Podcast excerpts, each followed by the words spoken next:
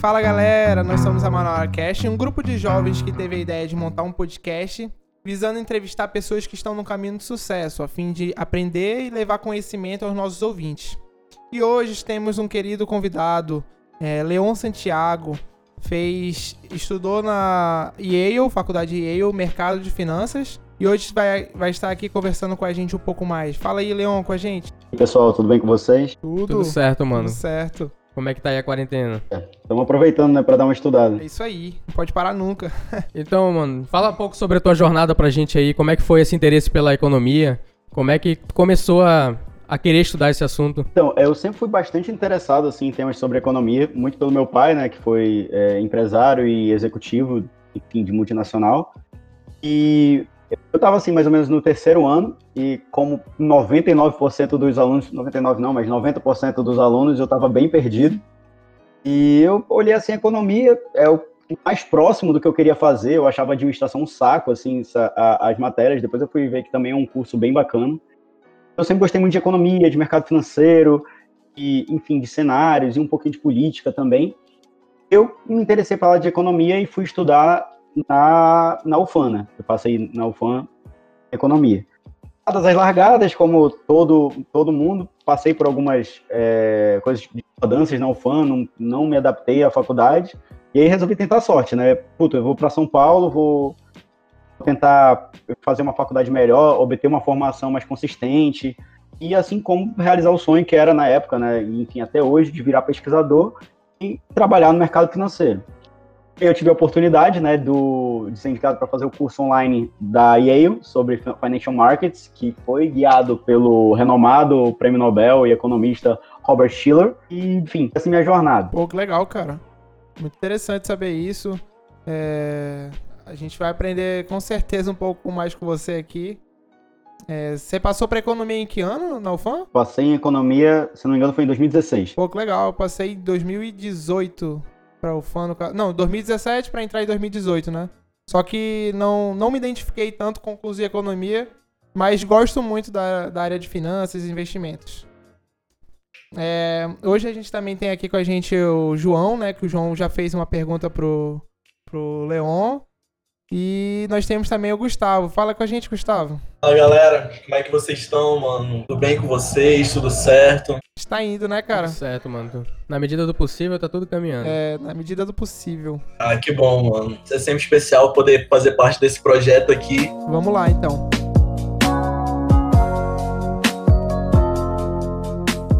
Leon, a gente viu que você fazia parte de um clube, a gente viu na, na rede social, te acompanha aqui as redes sociais, né? A gente viu que você fazia parte de um clube chamado Academia Juricaba. Consegue dizer pra gente o que, que era esse grupo, qual era o intuito de vocês? Então, é, na verdade é Clube Juricaba, a Academia Juricaba era um projeto dentro do clube. Eu participei do clube, de, é, clube, clube Ajuricaba, e agora virou, que agora virou Instituto Ajuricaba.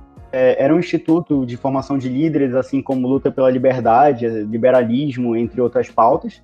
É, depois de um tempo que eu já estava ali na instituição, fui, fui conse- conselheiro do, do Instituto Ajuricaba. Eu acho que eu somei bastante relacionado ao Café Liberal, que foi uma iniciativa que o Eric Carro, uma, uma mente brilhante daqui do Amazonas, iniciou. E eu criei outro clube de lideranças, que aí no caso seria o Clube de Lideranças Isaac Sabá. Parecido com o Ajuricaba, porém mais focado no empreendedorismo e em pesquisa. Hoje o, o primeiro presidente né, do grupo de lideranças, Isaac Sabá, fizemos projetos no interior do Amazonas com foco em empreendedorismo e hoje em dia estamos no foco para mitigação da questão do coronavírus. Cara, cara, que da hora. Você que criou esse projeto? Desculpa, eu não consegui ouvir direito. Eu criei junto com o Eric Carro, a Shira Benchimol, é, João Ricardo Oliveira e outros expoentes que, enfim, não cabe, o, não cabe no momento. Só pra galera entender também aqui um pouquinho da dificuldade, estamos dois presenciais e dois à distância. Então, por conta dessa distância, pode acontecer que às vezes a gente não consiga escutar por conta da internet. Mas aí a gente deixa o trabalho pro nosso editor, deixar o, mais, editor. deixar o mais fluido sendo possível. muito bem pago. Tá ganhando bem aqui nesse podcast, mano. Vou mentir. Tá ganhando tá bem. ganhando muito. Muito aprendizado, isso sim. Mas beleza. É, queria um pouco mudar de assunto que a gente começar a falar sobre é, os investimentos e sobre a economia brasileira. Um, um podcast muito esperado, todo mundo querendo saber sobre, sobre a economia tanto brasileira quanto daqui do, do Amazonas, saber como é, estão as coisas. Então, é, a gente está vendo que a taxa Selic está 3,5, o PIB está crescendo desde 2019, com torno, em torno de. cresceu é, entre 2019 e 2018 com em torno de 1,1%. E mesmo assim, a gente está meio que. As pessoas estão dividindo opiniões. Alguns estão vendo crescimento, outros estão dizendo que antes esse momento é, mais difícil que estavam passando, a economia já estava quebrada. E Leon, cara, assim, na, na tua visão, a economia brasileira está seguindo qual caminho? É, tu acha que esses números são suficientes para dizer? É muito pertinente se me perguntares isso. É, como eu trabalho no mercado financeiro e mais decisivamente em private equity e gestão de riscos, é algo que está sempre corriqueiro na minha rotina. Então, primeiramente eu queria falar um pouquinho sobre o PIB, que muitas vezes a gente usa muito o, o PIB e ele não é o melhor indicador para ser levado. Ele é muito mais um comparativo do que um indicador como resposta é, o PIB, às vezes ele dá a impressão, você já deve ter ouvido falar, ah, o Brasil é a nona maior economia do mundo. Você pensa assim, nossa, a gente está super bem. Não, mas espera aí. É, o que, que, isso quer dizer? Gente, a gente é a nona maior economia do mundo porque nós somos, é, nós somos um país extremamente populoso. Quando a gente faz uma comparação um pouco mais técnica relacionada à renda per capita, à renda média brasileira, que é mais ou menos assim. Você pega a renda que o país gerou você divide pelo número de pessoas e aí você tem um resultado. Quando a gente faz essa comparação, o resultado é um pouco triste. A gente é mais pobre que Iraque. A gente é mais pobre que muito país assim dessa rotina. Nossa em renda per capita, nós estamos nas posições assim 78, 82. Assim, uma, um exemplo que a gente pode dar, se a gente for é, é, levar só renda, sem colocar os outros fatores, é a gente pensa o seguinte: o Chile, é, que o Chile é mais pobre que a gente. Não, ele é muito pequeno e gera uma renda proporcional àquilo, e a gente é muito grande e não gera de forma alguma uma renda proporcional a isso. Para vocês entenderem melhor o que é o PIB, o PIB é uma soma do consumo mais os investimentos, o gasto público, e aí a gente faz um, um menos e mais, né? Mais a, as exportações, menos importações. Realmente pertinente falar, falar sobre PIB, mas agora entendendo o rumo de sempre da economia brasileira. Um, uma grande personalidade chamada Ivan Lessa, ele falava bastante sobre que no Brasil até o passado é incerto. Então não tem como a gente fazer uma estimativa tão grande. Falando de cenários, cenários não são muito para frente. A gente vai reduzir muito depois dessa crise é, eu falo muito sobre o nosso déficit primário, que o que, é o déficit primário? É o resultado das contas negativas do governo menos os juros da dívida. Ou seja, o que, que isso quer dizer? É, é quanto que o, o país arrecadou, quer dizer, não foi eficiente em arrecadar para pagar as suas despesas, ou seja, um déficit. Tudo isso, a gente não pode ter uma perspectiva futura muito grande. No pior dos cenários, o Instituto Fiscal Independente ele colocou o, no cenário pessimista menos 5,2 da variação Isso é bem ruim, né, cara? Meu Deus, eu não sei pra onde meu país vai parar depois. Eu fico assustado ouvindo esse tipo de coisa. Porque eu não entendo também muita coisa. Eu tô começando a estudar de leve. E e tu vai trazendo esses dados, assim, eu já vou ficando preocupado. Tu já vai falando do, que a gente é mais pobre que o, que o Iraque. eu já fico, meu Deus do céu, onde é que eu tô vivendo? Eu não sei nem onde é que eu tô vivendo. Posso, eu posso assustar mais um pouco? Por favor, me assuste mais um pouco aí. Se você tiver mais ou menos entre ganhando 10 mil reais por mês, você é considerado um dos mais ricos do Brasil. Assim, só mais um, uma questão para exemplificar a, o que, que, eu falei do PIB sobre o comparativo, eu quero trazer um exemplo um pouquinho mais didático. Imagine uma família de quatro pessoas. Essa família de quatro pessoas ganha 5 mil reais por mês. Existe outra família que tem duas pessoas. Ela ganha 4 mil reais por mês. Assim, se a gente for olhar, no geral, quem ganha mais é a família 1, com quatro pessoas. Mas proporcionalmente, a família mais rica, entre aspas, a família número 2 que eu citei agora. Agora sim, um exemplo bem claro, né? Não, tá, agora não tem como não ter entendido o que o Leandro tinha falado antes. É verdade. Eu, às, vezes, às vezes a gente cai nessa besteira de falar economês, mas eu sempre me policio bastante. Essas informações que tu tá trazendo, é, a gente está vivendo uma crise agora. Essas informações que está trazendo é diante dessa crise ou já é considerando os números dessa, dessa pandemia? Não, o, foi, é, essas informações agora que eu citei, a grande maioria pelo menos, são tiradas do RAF, Relatório de Acompanhamento Fiscal, criado pelo Instituto Fiscal Independente. Esse relatório saiu dia 13 de abril. Teve uma nota saindo agora é, quarta-feira, sei lá. Ah, que legal. É, entendi. E, e, Leon, a gente, no caso, falou sobre a taxa Selic a 3,5. A gente vê que consegue dividir é, entre investidores felizes e investidores tristes, né? Porque tem muita gente que acabava é, investindo no fundo imobiliário. A taxa Selic, ela acaba sendo favorável, né? Com essa taxa menor, ela acaba sendo favorável para um cara que é empreendedor, mas acaba não sendo favorável para um cara que é investidor de fundo imobiliário, não é? Exatamente, Guilherme. É, a taxa, os juros altos, a taxa básica de juros altos, ela beneficia normalmente os investidores chamados rentistas.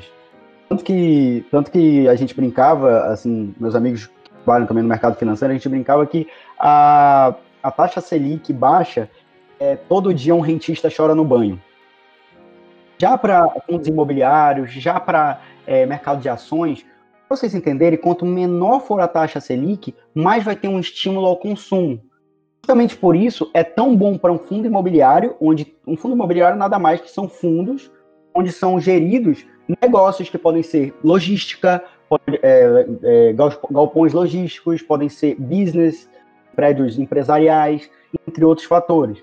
Então, os fundos imobiliários são sim muito beneficiados pela, pela uma taxa é, uma taxa Selic baixa. Sim, não tanto quanto as ações, mas sim são beneficiados de certa forma. É que eu vejo que eu também invisto, né? Eu comecei há pouco tempo meu, meus investimentos. Eu acho que é questão de 5, 6 meses. E quando eu comecei, a gente sempre tem aquele medo, né? Por, por causa da ignorância, eu acredito. Mas a gente sempre tem o medo de botar o dinheiro ali, né? Na frente, um dinheiro que é tão ralado, né? A gente já tem um dinheiro tão complicado. E aí eu comecei a botar em renda fixa. Só que aí logo quando eu comecei a botar, a, taxa Selic, que é uma referência, né, começou a cair. E eu comecei a ver, estudando, lendo por aí, que para renda fixa isso é bem ruim, né? Para quem investe em renda fixa, porque basicamente todos os, os fundos de renda fixa eles vão se basear na taxa Selic. Se a taxa Selic abaixa, logo você vai receber menos na, na renda fixa, não é? Então, então... É, os dois comparativos né, do, da renda fixa. Ou eles são baseados muito são sempre baseados no Selic, mas também tem um comparativo com o CDI, né, que é um, um indicador de negociação dos bancos, não vou explicar aqui, senão vou, vou acabar me excedendo muito. É, também na taxa Selic. Quanto melhor, menor for os juros de um país, pior é para os investidores rentistas, ou seja, os investidores de renda fixa. Nesse momento, o essencial é colocar na renda fixa a proteção de capital. É quanto você quer é, para medidas de curto prazo a gastos de curto prazo, eu quero dizer. Seria o fundo emergencial? Pode ser o fundo emergencial, mas também podem ser, por exemplo, ah, digamos que você queira. Agora não faz muito sentido essa comparação, mas enfim. É, digamos que você quer, quer viajar no final do ano. Você coloca um dinheiro em algum, em algum produto de renda fixa para tirar no curto prazo. E o curto prazo também pode ser um ano, dois.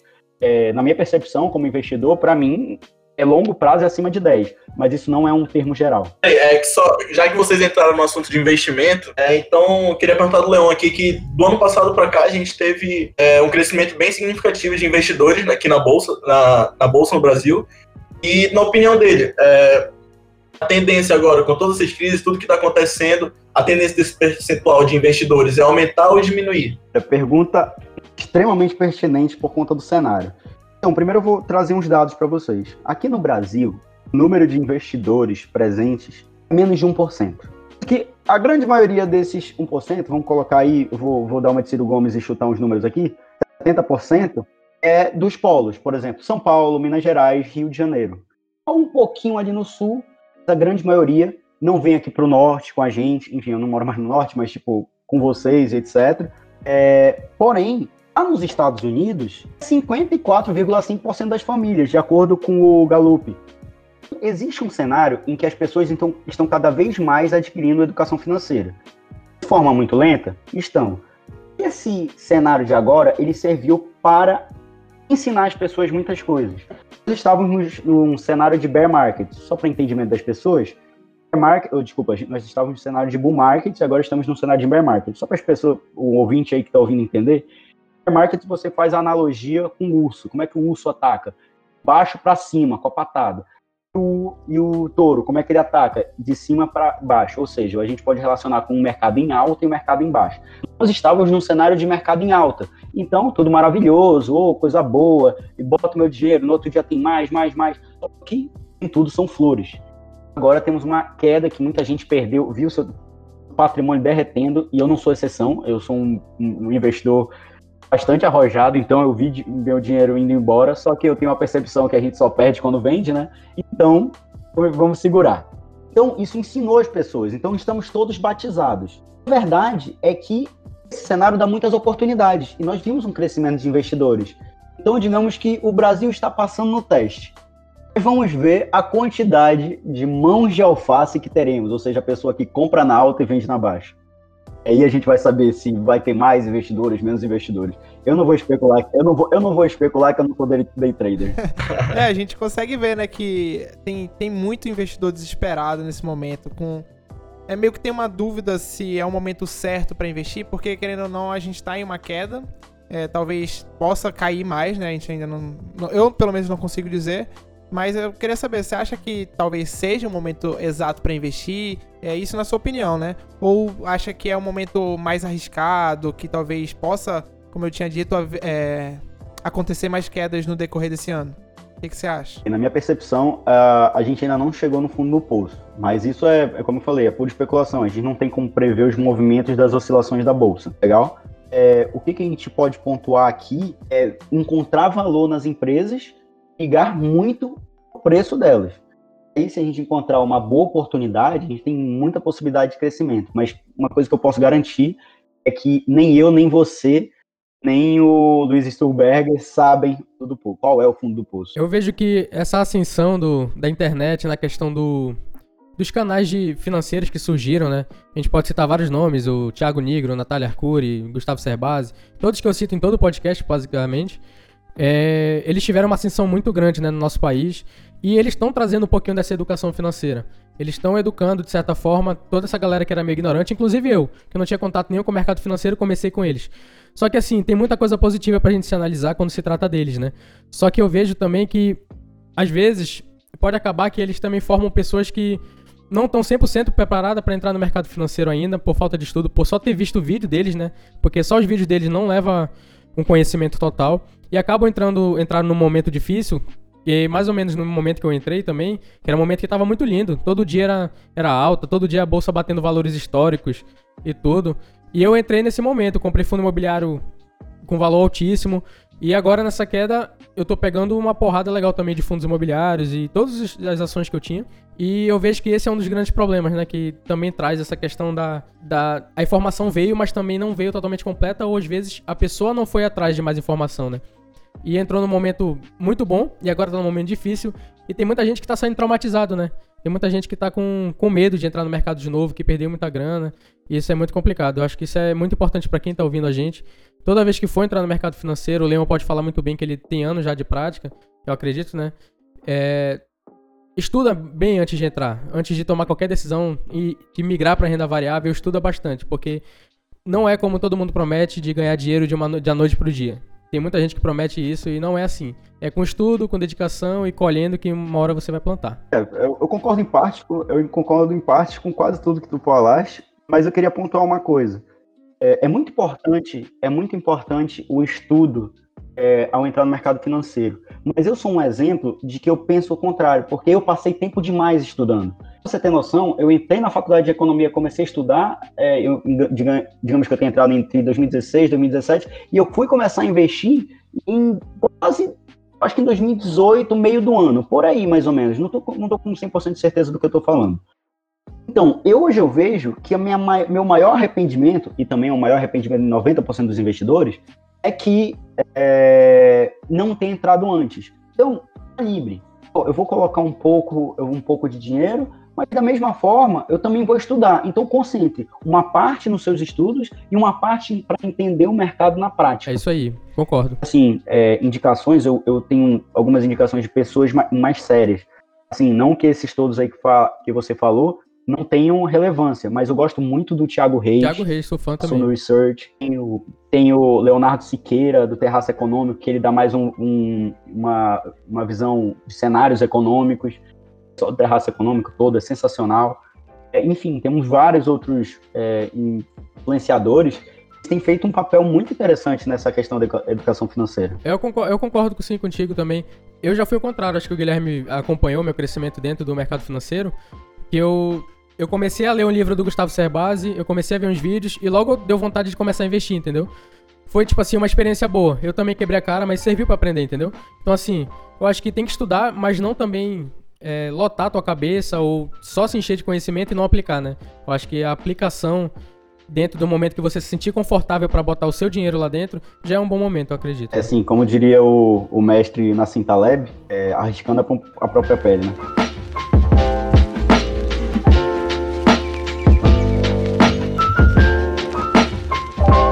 Cara, Leon, fala aqui pra gente, cara. Eu sei que você não mora mais no Amazonas, sei que você mora agora em São Paulo, né, no caso, mas você, você consegue ver um futuro na economia do Amazonas? Então, apesar de eu não morar no Amazonas, eu ainda, é, meu campo de pesquisa, depois das finanças públicas, é o desenvolvimento do Amazonas. Então, é uma coisa que eu acredito muito. A gente tem que voltar um pouquinho na história, né? A gente tem que entender a formação da Zona Franca, que foi algo que trouxe inúmeros benefícios para a gente, trouxe muito capital humano, trouxe muitas empresas, um benefício assim sem igual. Eu acho que todos nós amazonenses devemos é, estar de forma muito agradecido por isso.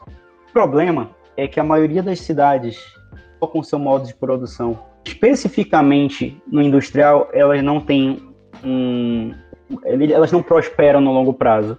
Queria aqui citar o exemplo de Detroit e Glasgow, que tiveram falências, enfim, o declínio de, de faturamento nos seus centros, focaram só nisso. Também temos o exemplo Oulu, a cidade, se não me engano, é na Finlândia, onde era a Nokia. Muito triste dizer isso, mas eu acho que um dos melhores acontecimentos na história Oulu foi a falência da Nokia, porque as pessoas que trabalhavam na Nokia ganharam tanto capital humano, tanto conhecimento, conseguiram tirar de lá e fazer que ela fosse praticamente um hall de startups e hoje a cidade tem um desenvolvimento muito bonito. Nós temos possibilidades, é, é possível é, de se desenvolver. Temos várias é, possibilidades de desenvolvimento sustentável relacionado à piscicultura, manejo sustentável, sustentável, bio, bioeconomia, assim como também temos na área de na área da tecnologia. A gente vê aí o polo digital. Até queria citar dois grandes nomes, é porque eu, na minha opinião, acho que a gente valoriza muito pouco as pessoas daqui. A gente quer sempre, ah, vou te chamar para palestrar um cara lá de São Paulo. E às vezes o cara lá de São Paulo é perguntado a alguém aqui de Manaus como é que é que ganha dinheiro, como é que é que é, faz política pública aqui no Amazonas, ou enfim, empreendedorismo, como vocês quiserem chamar. É, o Glauber Gomes e o Daniel Tadeu, da, do, da Bemol, que estão fazendo um trabalho excelente. Também tem o, o Denis Mineve, é, Eric Bandeira, Ulisses Tapajós, tem muita gente boa aqui no Amazonas. É, é, muito triste dizer, mas eu acho que dos nomes que eu falei, eu acho que vocês não devem saber nem 1%. E isso vocês não, não se sintam culpados. A gente valoriza pouco as pessoas daqui. É, e assim, eu acho que isso pode ser até mais uma lição que a gente pode tirar aqui do podcast, de valorizar os talentos daqui da região. Eu acho que a iniciativa de vocês também está bastante em alinhamento com o que eu penso. Como, como a gente sempre fala, o povo amazonense não tem, não tem visibilidade fora daqui. E acaba que reflete isso não tem aqui dentro. Então, tipo, é, você falou aí do, dos nomes que você falou, eu conheço só o Ulisses Tapajós. Eu já vi uma palestra dele que ele, que ele falou sobre o turismo. Ele falou que no, aqui, no, aqui no Amazonas é, é incrível para o turismo, mas acaba que nem tem tanto investimento para o turismo. Então, eu, eu conheço somente ele, né? Os outros eu me perdoe, povo amazonense, mas eu não conheço. Eu, eu, quero trazer visibilidade, mas eu também quero conhecer. É verdade. E esse é o nosso objetivo aqui principal, é aprender e levar esse conhecimento também pro, pra galera daqui de, de Manaus. Então é muito legal você falar isso. Porque realmente a gente depende da Zona Franca, né? E a gente não sabe por quanto tempo ela vai continuar aí. Então é, é uma coisa que a gente já tem que começar. E legal que ver pessoas como você se interessando por esse assunto, né? Porque tem muita gente que não se interessa. Que na verdade o sonho é sair daqui de Manaus e, e morar em outro lugar, sendo que a gente tem Muita coisa linda para aprender aqui. Então, mano, a gente viu que as estimativas do Banco Central no início do ano eram boas, né? O, tava tudo. Os, to, inclusive o PIB que você comentou estava previsto para aumentar no começo do ano. Só que com a pandemia as estimativas de, é, decaíram bastante, né? A gente tá vendo os números na TV todos os dias e tá tudo caindo. Acha que em 2021 a gente pode ter um crescimento legal? Ou tu acha que por conta dessa pandemia a gente ainda vai colher essas consequências por, por mais tempo? É muito pertinente a, a pergunta. É, mas é bom avisar que os dados que o, que o é, Banco Central projeta são baseados em expectativas presentes, no que está acontecendo naquele momento. Acho que todos os senhores devem concordar comigo que, cara, ninguém imagina, imaginou o caos que seria o coronavírus. acho que está subindo muito mais as expectativas. Enfim, ninguém esperava por isso. Como vou repetir a frase que eu falei no começo do, é, do vídeo, aqui no Brasil, até o passado é incerto. Então, vamos falar um pouco das consequências, do que está acontecendo nesse momento. Impacto proporcional, é, impacto proporcionado pelas medidas destinadas a mitigar os efeitos da crise, no âmbito federal vão ser de 282 bi, do que é, 69 bi relacionado à redução de receitas e 212 em aumento de gastos. Vocês já podem cheirar, o, o sentir o cheiro do déficit orçamentário. O pior, espera-se que na, nessa crise é, relacionada com o Covid-19, eles produzam efeitos permanentes, ou seja, não, não, vão ser, não vai ser uma crise que as medidas vão ser pagas esse ano, ou seja, vão perpetuar. O que pode ser atenuado com isso é a efetividade das medidas de política econômica é, que estão sendo anunciadas. Mas assim, é, como é que o, o, o IFE, aquele, aquela instituição que faz o, o cenário macrofiscal, está projetando isso? Acho que é bem mais eficiente do que a gente falar agora, nesse momento, em outros cenários tudo bem, sobre o boletim Focus do Banco Central. O melhor dos cenários, melhor dos cenários, nós temos um crescimento do PIB de 0,5%. O cenário base, que é normalmente esse que acontece, que foi o que, que o IFE acertou de 1% do crescimento do ano passado, está de menos 2,2% se a gente colocar um lado pessimista, e a maioria dos economistas são muito pessimistas, a gente está falando de menos 5,2%. Ou seja, a gente está destruindo a riqueza que a gente, a gente criou, na verdade. Mas os números para te assustar aí, João. É, eu acho que vai ter, eu acho que o João, o João vai chorar no banho hoje. Não, que isso. Pois é, cara, eu vou sair, eu vou sair traumatizado desse podcast, cara. É, então, continuando nesse assunto que é, é, é, impossível parar de falar disso ou simplesmente não, não falar disso, sobre a pandemia, né?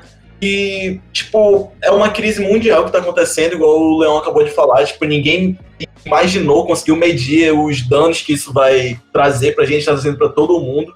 E, cara, assim, na, na tua opinião, assim, Leão, é, tu acha que tem alguma forma de diminuir é, esses danos?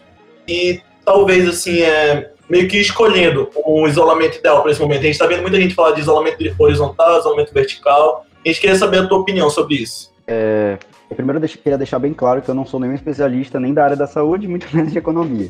Gostaria muito de ser. Porém, eu, eu vejo, pelo que eu leio das pesquisas dos divulgadores científicos, o melhor método está sendo o distanciamento social. É o horizontal mesmo, não é o vertical.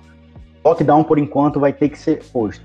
Mas coisa me preocupa. É, o governo tem que se preocupar com dois focos nesse momento. Primeiramente, o tratamento da doença, ou seja, controle tratamento, possivelmente cura. A gente sabe que a cura não vem tão rápido assim, estimativa de vacina é mais ou menos 18 meses. Ou seja, temos muito chão por aí. Porém, contudo, todavia, é, existem governadores que não estão entendendo que a crise se trata com medidas relacionadas à crise. Já vi governador pedindo adiamento de precatória, fiscalização, é, fiscalização não, desculpa, flexibilização é, de folha de pessoal, Gente, só para vocês terem noção o quão absurdo isso, vocês faz algum sentido salarial com a questão de tratar, é, tratar coronavírus? Com certeza Para mim não faz. Acho não. que não, né? Com certeza não. Eu vou dar um, um, dado mais assustador. A gente não tem noção o quanto o governo gasta em pessoal é, geral. Vocês terem noção, é a terceira maior, o maior, a terceira maior despesa do governo terceira maior despesa. Só fica atrás dos compromissos da dívida, e a gente pode falar das amortizações dos juros e dos gastos previdenciários, que também são absurdos. Reforma da Previdência, pelo amor de Deus. É... Eu queria citar que em 2019, o gasto com salário de pessoal, eu estou dando os dados da União, 120 bi. Um valor é muito expressivo. Assim, é, é, bom entender que a gente tem que focar em medidas que não se perpetuem, apesar do, de, de, que não é isso que o relatório do IF diz. Nós temos que focar em medidas que não se alastrem para o resto da vida, porque é, a nossa questão fiscal sempre foi muito debilitada. E eu sinto dizer para vocês, quem sofre mais com isso é o mais pobre. É, então é melhor a gente focar na redução salarial, nos cortes administrativos, etc., do que focar em consequências que, enfim, é, podem perpetuar e prejudicar nossa economia no futuro, assim como o bem-estar social das pessoas. É, você falou que talvez a melhor solução seria. Melhor solução não. O que você acredita ser certo é o isolamento vertical, né? Você pode diferenciar pra gente. A gente já falou também sobre isso no nosso episódio extra. Só que eu queria que você relembrasse qual é a diferença entre o isolamento vertical do isolamento horizontal. Horizontal é o isolamento padrão, né? Você realmente não sai de casa, você fica em quarentena é, e para todas as pessoas, é, menos os profissionais da saúde, obviamente. É, o isolamento vertical, você isola os grupos de risco, mais as pessoas que possivelmente estão nas áreas de risco, tipo assim, os trabalham em hospital, enfim, acho que deu para entender, né? Sim, sim, com certeza. É, você falou aí que do terceiro maior gasto do país. É, a gente também veio aí, a gente viu aí também que uh, o Bolsonaro ele tinha sancionado o fundão eleitoral, né? De 2 bilhões e até agora eu vi, eu vi pelo menos do, do MBL, do Movimento Livre, eles quer, é, pedindo que revogasse, né? Que revogasse o, o fundão eleitoral. Pô, com fundão eleitoral são 2 bilhões já dava para fazer bastante coisa. Lógico, ele tinha, o Bolsonaro liberou 140 bilhões. É, seria, seria, é, seria muito bom. E a gente, tem, a gente tem uma referência boa de um país vizinho aqui, né, do Equador, apesar de que foi um colapso absurdo, muito triste a situação. Presidente do Equador teve uma medida muito certa de reduzir mesmo tudo e, e pronto, vamos, vamos selecionar dessa forma. Ainda não foi selecionado porque a, a saúde pública deles é extremamente preparada. É, mas sim, se esse dinheiro do fundão fosse de fato para medi medidas de mitigação da, da crise, é uma coisa incrível. Aliás, teve até uma decisão, é, enfim, em alguma instância, eu não sei nada de direito, eu só sei sobre Constituição e mal e porcamente, mas alguma instância determinou que, é, enfim, terminou que fundão teria que ser usado para é, benefícios de saúde. É, é, o certo, né? É, sem, sem querer chorar, não tô querendo chorar pelo leite derramado, porque já passou, mas eu, no, no começo da pandemia já, quando já estava aqui, o Bolsonaro já estava falando que era uma gripezinha no caso, a gente viu, eu vi pelo menos o Ricardo Amorim, que é o economista mais influente do Brasil, né, pela Forbes, ele lá naquela época ele já, já concordava com o distanciamento social, com o isolamento horizontal no caso, é, mas um isolamento horizontal por, por um, de, um determinado tempo no caso, né? Ele chega a falar que eram uns 15 dias e depois a gente ia pro lockdown vertical. E isso no isolamento horizontal estaríamos fazendo a testagem em massa, que nem a Coreia do Sul fez, no caso. E como eu disse, não estou chorando pelo leite derramado, mas eu acho que talvez se a gente tivesse seguido é, por esse caminho, talvez agora a gente não estaria passando por uma crise tão pesada como a gente já tá. Porque seria 15 dias lá naquele, naquela época e agora a gente tá, já perdeu inúmeras pessoas, né? Então, acho que se, se a gente tivesse feito da maneira certa assim que a gente soube da doença aqui, aqui no Brasil, nada disso poderia estar acontecendo, né? Cara, nesses dias, é, hoje a gente está gravando numa sexta-feira, no dia 24, a gente viu que na semana passada, no caso, teve a saída do, do ministro da Saúde, o Luiz Henrique Mandetta. Entrou agora, eu acho que o Carlos Tech, né, o nome dele. E a gente viu hoje, no caso, o pedido de demissão do Sérgio Moro, né, que era o ministro da Justiça. Com essas saídas, a gente viu que teve uma queda, refletiu na Bolsa Brasileira. A gente viu que o Sérgio Moro, quando ele, ele fez o pedido de demissão, a Bolsa caiu em 5%. Então, é, é complicada essa queda. Mas a gente quer saber, é, você acha que essas quedas que, que, que ocorrem na Bolsa, elas, elas podem refletir a opinião dos investidores de talvez não confiar que seja o melhor para o país essas saídas? Sim, normalmente, principalmente dos especuladores, mas assim, eu vou dar um, um comentário melhor. Você dar um índice de confiança empresarial, ele já tinha sido reduzido é, no comecinho de, de abril a 6,5 pontos, e assim, é a menor, menor pontuação desde 2017. Ou seja, a gente já estava um pouco fragilizado. Luiz Henrique Mandetta, é, apesar de que tem gente que tem críticas a ele, e eu não, não eu não entro nessa seara da política, e estava sabendo conduzir muito bem a saúde. Estava sendo um cara muito técnico, estava fazendo comentários muito pertinentes, estava sabendo é, lidar com o problema. Então as pessoas olharam aquilo não entendendo, assim, os investidores não entenderam ah, por que ele saiu, tipo, pô, unicamente por picuinha política, então já foi fragilizado um pouco. Bolsonaro foi eleito com a prerrogativa da anticorrupção. quem trouxe essa prerrogativa primeiro foi o, o Sérgio Moro. O Sérgio Moro na, na Operação Lava Jato. Então ele perdeu um pouquinho mais de confiança. Assim, muitas vezes a bolsa de valores ela é um termômetro da confiabilidade sobre é, como está uh, o país. Por exemplo, vocês devem concordar comigo que o, o Bolsonaro agora nesses termos, apesar de que é, em, não gosto muito de entrar nessa seara, mas ele perdeu os poderes dele de, de governabilidade, porque perdeu duas cabeças muito fortes. E muita gente já fala de impeachment e etc. Isso abala muito a economia. E, enfim, não, não sei medir o que, que seria pior, uma renúncia ou um longo processo de impeachment. Os dois, muito confiantes. Assim, confiar no Brasil, cara, sinceramente, quem confia no Brasil tem que ter muita coragem, né? Eu confio muito no Brasil e eu sou muito corajoso, mas. O Warren Buffet confia no Brasil agora, a gente tá, tá indo no caminho certo, eu acho. eu acho que falar em, em, renúncia eu acho muito difícil. Ele, ele mostra no discurso dele muita confiança, né? Assim, a gente no nosso foco aqui não é falar de governo, né? Não é falar do Bolsonaro. Inclui porque a gente tá falando de economia e tudo influencia, né?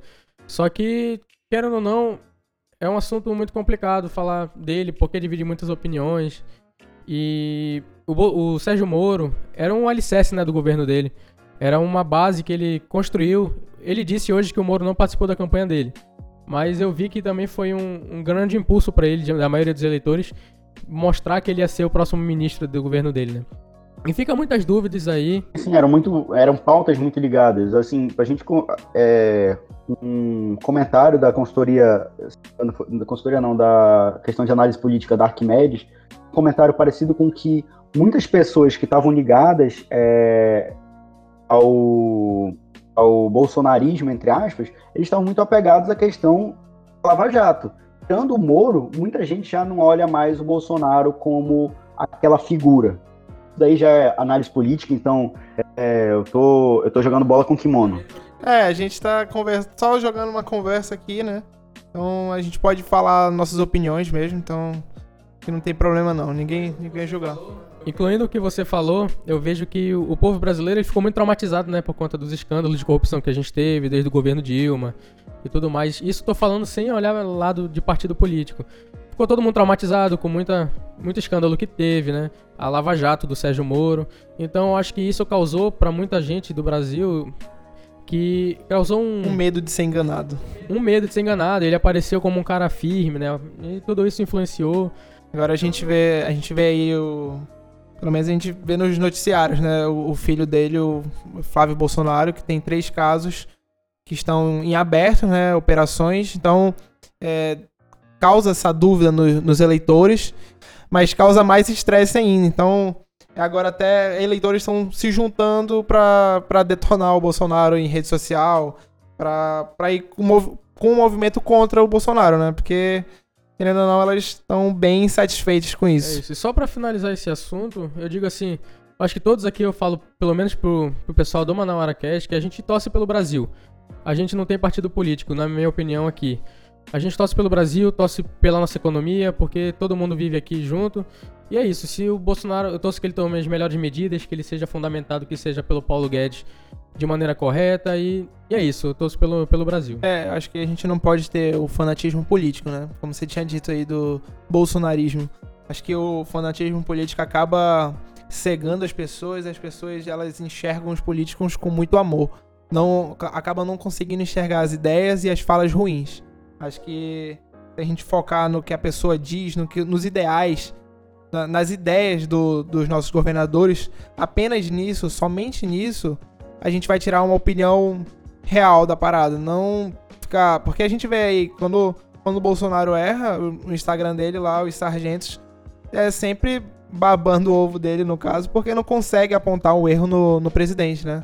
Acho que é, é isso que não pode acontecer no, na política, né? Dos eleitores. Eu concordo. É uma questão meio que de é, criação de líderes, né? A gente vê que é, todos os caras que até hoje tentaram chegar ao poder levantando a bandeira de herói tiveram finais é, não muito agradáveis. É isso eu posso concordar. A gente tem algumas histórias não muito bonitinhas ali na Alemanha, mas a gente também tem a história aqui de Fernando Collor. É, acho que o, Brasi o povo brasileiro é meio carente nisso, né? De querer que tem alguém para salvar, para nos salvar, no caso, né?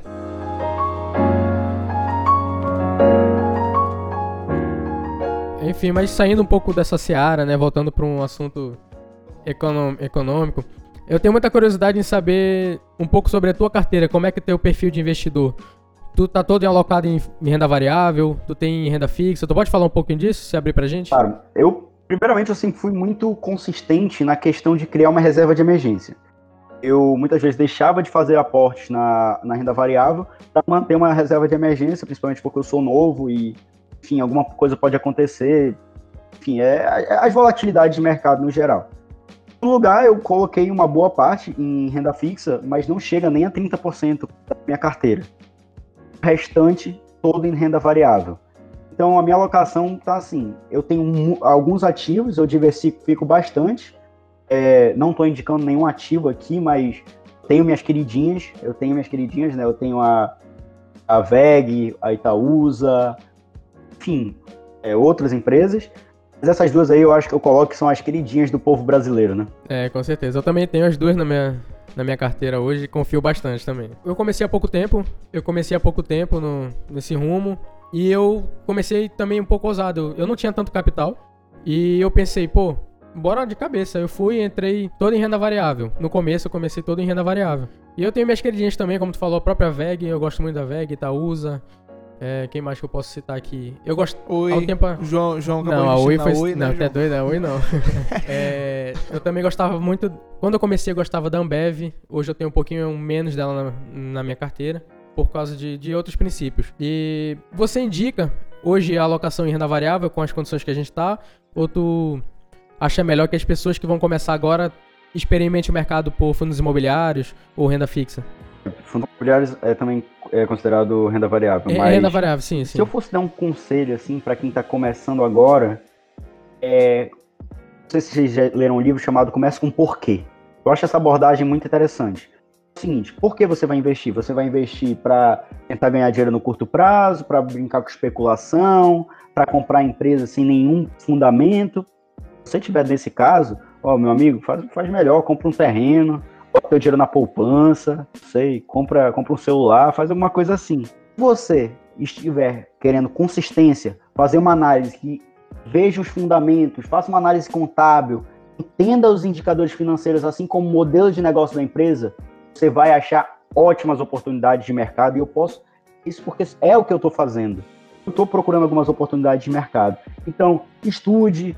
É, livros não são a única forma de, de você conseguir conhecimento. Vai no YouTube, televisão, liga para alguma asset.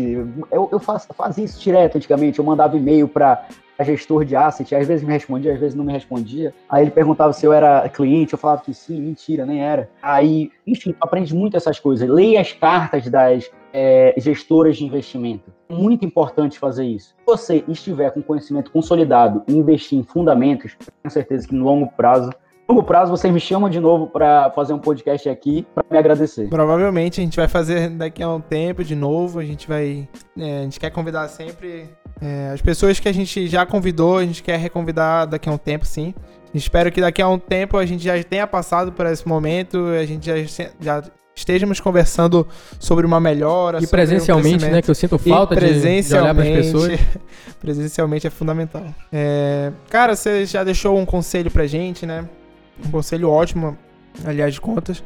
É, mas é, a gente vê que muitos investidores, muitas pessoas que ensinam sobre finanças, falam sobre uma reserva de emergência para durar até seis meses, né? Será que agora é a hora de aumentar isso? O que, que você acha? Cê- cê- a sua reserva de emergência, no caso, se você tiver, ela tem seis meses de salário? Ou você acha que agora é, é ideal, a partir desse momento, é, ter uma reserva maior com um ano de salário, no caso? Sim, é, é sempre. Não, eu não indico ter seis meses ou um ano. Eu, a minha indicação para a reserva de emergência é não parar de construir.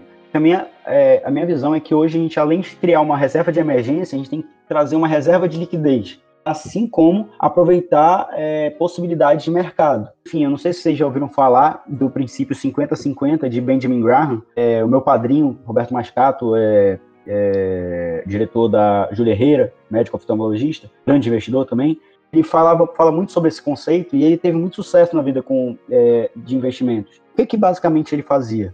50% renda variável, 50% renda fixa. Ah, mas se a renda variável subir um pouco, você calibra jogando esse percentual na renda variável. Putz, teve uma variação negativa na renda variável. Então o que, que eu faço? Pega a renda fixa e joga na renda variável. Esse é o melhor método para quem está começando a investir. Você vai calibrando e você vai aprendendo com a, com a volatilidade e com as é, armadilhas do mercado. Legal. Show de bola, cara. Até pra mim, que já tô um tempinho no mercado, esses conselhos são muito importantes. Pelo menos a gente tá conseguindo ver muitas pessoas querendo ensinar, né? É, Até meio altruísta, lógico que elas ganham bastante com isso, mas é muito bom ver pessoas que estão querendo ensinar e é muito bom ver querer. Muito, muito bom ver pessoas que estão querendo aprender também, né? É, aumentou significativamente também essa parte. Eu creio que daqui a um tempo os governos queiram. O governo queira incluir a educação financeira nas escolas. Eu espero que isso aconteça, né? É muito importante porque a gente vê é, muita gente querendo ser médico, muita gente querendo ser advogado. Querendo ou não, essas profissões ganham muito dinheiro, mas acaba que eles são um pouco ignorantes na parte financeira. Elas, eles não, não querem é, aprender a controlar as suas finanças, acabam que fazem, fazem dívidas a vida toda, financiam casa, financiam é, carro e deixam, deixam tudo que ganham em dívidas. Acabam não aproveitando muito. Então, é muito interessante que até essas pessoas sejam alcançadas e aprendam mais sobre a educação financeira também. Eu sou um exemplo de que isso é possível. Eu, eu sou estudante de direito, não, tenho, não sou nada da área de economia, mas eu sou apaixonado por investimentos.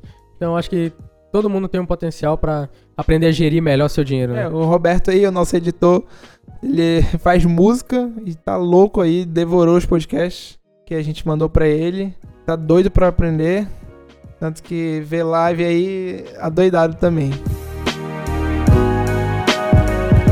É, cara, como de costume, a gente, na Manauara Cast aqui, a gente sempre pede que dê, dê uma indicação de filme ou, ou algum livro que você ouviu e contribuiu para sua carreira ou seu controle emocional ou algo do tipo. Tem como indicar alguma coisa pra gente? É, com certeza, mas eu sou desobediente, eu não vou indicar só um livro, eu vou indicar um sobre investimentos, é exatamente esse nome, Investimentos do Warren Halford, que eu acho que iniciante não existe nenhum livro melhor que esse. Muita gente indica Benjamin Graham, mas inclusive para mim, aquele livro ainda é um pouco complexo. Em segundo lugar, dois livros sobre economia. Eu queria indicar Why Nations Fell, Darren Semoglu e James Robinson. Em português é Por que as Nações Fracassam. Um brasileiro que tem colaborado muito com a pesquisa, Marcos Mendes, é, porque, porque, é difícil, porque é difícil fazer reformas no Brasil. O filme é, Inside Job, um pouco sobre a crise. A crise. Valeu, Leon. Foi, foi muito bom, mesmo não sendo pessoalmente, foi muito bom conversar com você é, pela, pela plataforma aqui que a gente tem. E a gente espera, sim, que, que tenha um crescimento no, na, na, nossa economia, que todo esse, esse momento passe, esse momento difícil, e que a gente consiga né, fazer um podcast pessoalmente, olhando olho no olho, porque acho que é, é, muito mais fácil pra gente, acho que fica até bem mais dinâmico para as pessoas que estão ouvindo, né? Quando a gente está pessoalmente. Mas é só agradecer aí, cara, pelo tempo que você disponibilizou pra gente. Eu que tenho que agradecer pela oportunidade de falar um pouquinho aqui sobre esses assuntos tão complexos. Eu espero que eu não tenha falado tanto francês aqui, né? Espero que o pessoal tenha entendido, mas se não tiver entendido, pode me chamar e eu, eu traduzo. Às vezes é, o costume acaba policiando, mas eu espero muito que esse projeto que vocês estão fazendo dê muito certo. A ideia é genial e podem contar comigo para indicações e para trazer gente boa para cá. Pô, cara, pois é, eu queria, repetindo, faço das palavras dos meus amigos as minhas palavras também. É uma honra. Eu te conheço de vista, não sei, eu acho que tu não lembra de mim, mas eu te conheço de vista lá do La Salle. O João perseguia o Leão, é. Perseguia. Papo, meu stalker. Papo, conhece, conhece ele de longe. Uma coisa, é, é esse podcast aqui hoje está composto só por laçalistas, Sim. né? Só por laçalistas. Só por laçalistas. Até a nossa editora de vídeo ela é laçalista também, a Rebeca Cancelli. Muito bom saber. Do La Salle pro mundo, né, galera? La Salle pro mundo. É isso aí, mano. Te agradecer de verdade. É, eu espero que tu tenha um futuro maravilhoso aí pela frente. A gente, eu espero que a gente se reencontre com o nosso podcast bem maior e tu também bem maior na tua carreira, se Deus quiser. É muito legal ver o tamanho de conhecimento que tu tá agregando pra gente e pras pessoas. É isso, cara. Muito obrigado por ajudar a gente e tá levando um pouquinho de conhecimento pras pessoas também. É, meu Instagram é arroba Leon Santiago sem o ou seja, Leon Santiago. É, e eu também queria pedir aqui para vocês seguirem o CLIS.am, que é a instituição de formações de líderes eu fui fundador e hoje sou conselheiro. Tem muito conteúdo bacana lá e eu quero muito agradecer pela oportunidade. É isso, cara. Obrigadão, Leon. Obrigado, pessoal. Boa noite.